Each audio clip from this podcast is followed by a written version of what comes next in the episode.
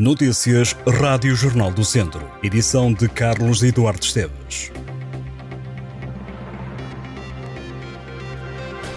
Um homem de 62 anos foi detido em Taboaço por posse ilegal de arma. O suspeito foi identificado durante buscas num anexo agrícola. Foi apreendida uma arma sem registro e, além disso, os militares da GNR apreenderam uma carabina, 46 munições e 5 cartuchos de diversos calibres. O Centro Hospitalar de Viseu está a estudar alternativas para organizar o estacionamento dentro do parque. O parqueamento de forma indevida levou a várias queixas denunciadas pelo Jornal do Centro e que davam conta dos largos minutos que os autocarros e as ambulâncias ficavam retidos. Para organizar o estacionamento e evitar constrangimentos, a unidade hospitalar já colocou barreiras metálicas, cones plásticos e fitas para delimitar as zonas proibidas, apesar de no chão já existir uma linha amarela que impede esse parqueamento. Ao que foi possível apurar, esta solução não é definitiva, estão a ser pensadas alternativas que resolvam um problema que já não é novo. Apesar do parque de estacionamento do hospital ser um espaço privado, a Câmara Municipal de Viseu também chegou a confirmar que já tinha recebido algumas queixas.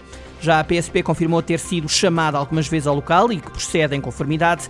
A Força de Segurança esclareceu ainda que só se desloca ao interior do hospital caso seja chamada por se tratar de um espaço privado. Na altura, o Jornal do Centro também questionou o Centro Hospitalar Tondela Viseu, mas não obteve resposta. Agora a unidade hospitalar parece estar a tomar medidas para resolver o problema. Em três meses, dois títulos. O treinador Marco Menezes, conhecido por Chareu no futebol, nasceu em Sanfins, em Mementa da Beira, e acaba de vencer a Supertaça do Líbano ao serviço do NECMEC SC. A vitória acabou por surgir nas grandes penalidades, depois de um empate a zero durante o tempo regulamentar, frente ao Al Aed. Nos pontapés da marca de grande penalidade, a equipa do técnico do Distrito de Viseu foi mais eficaz e ganhou a Supertaça. A Supertaça do Líbano, que se junta a uma outra conquista. O treinador de 45 anos venceu a Taça do Líbano em abril. Antes de partir para esta nova experiência como treinador fora de Portugal, Marco Menezes treinou Lusitano e Vilmoinhos em 2020. Esteve durante 14 jogos à frente da equipa Trambela. Como jogador, alinhou em vários clubes do distrito de Viseu. Rafa Silva é o primeiro reforço do Lusitano de Vilmoinhos. O clube Trambelo contratou o defesa de 27 anos ao Lamelas. Este é um regresso a Vilmoinhos para o jogador. Rafa Silva representou as cores do Lusitano na época de 2020-2021. Atleta e clube chegaram a acordo para um contrato com a duração de um ano. Rafa Silva foi campeão distrital pelo Lamelas na temporada passada, onde fez 31 jogos e marcou dois golos.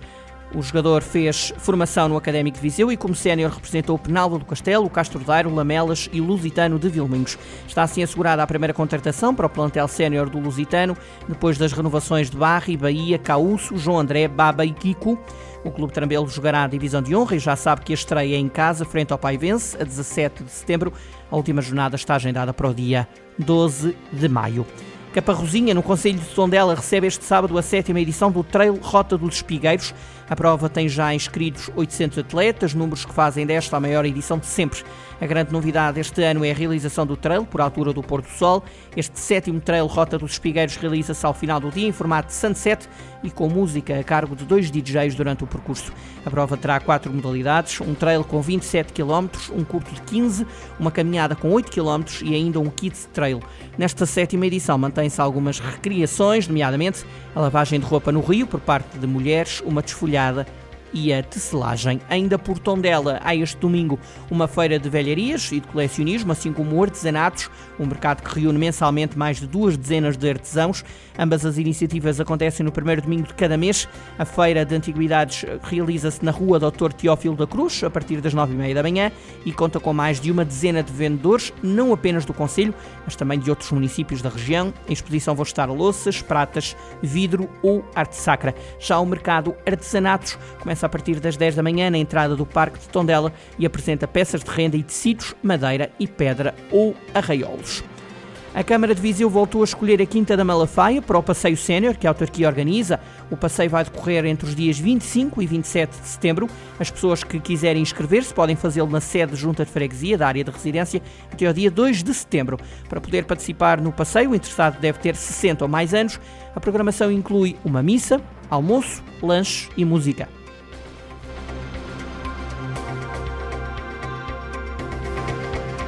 Estas e outras notícias em jornaldocentro.pt